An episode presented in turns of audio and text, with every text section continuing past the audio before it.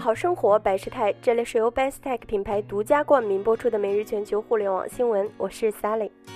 今年新三板疯狂的故事在不断上演，挂牌企业已经突破两千家，预计年底挂牌公司数量将达四千家，一年四个月的时间即将超过主板市场二十年的数量累计。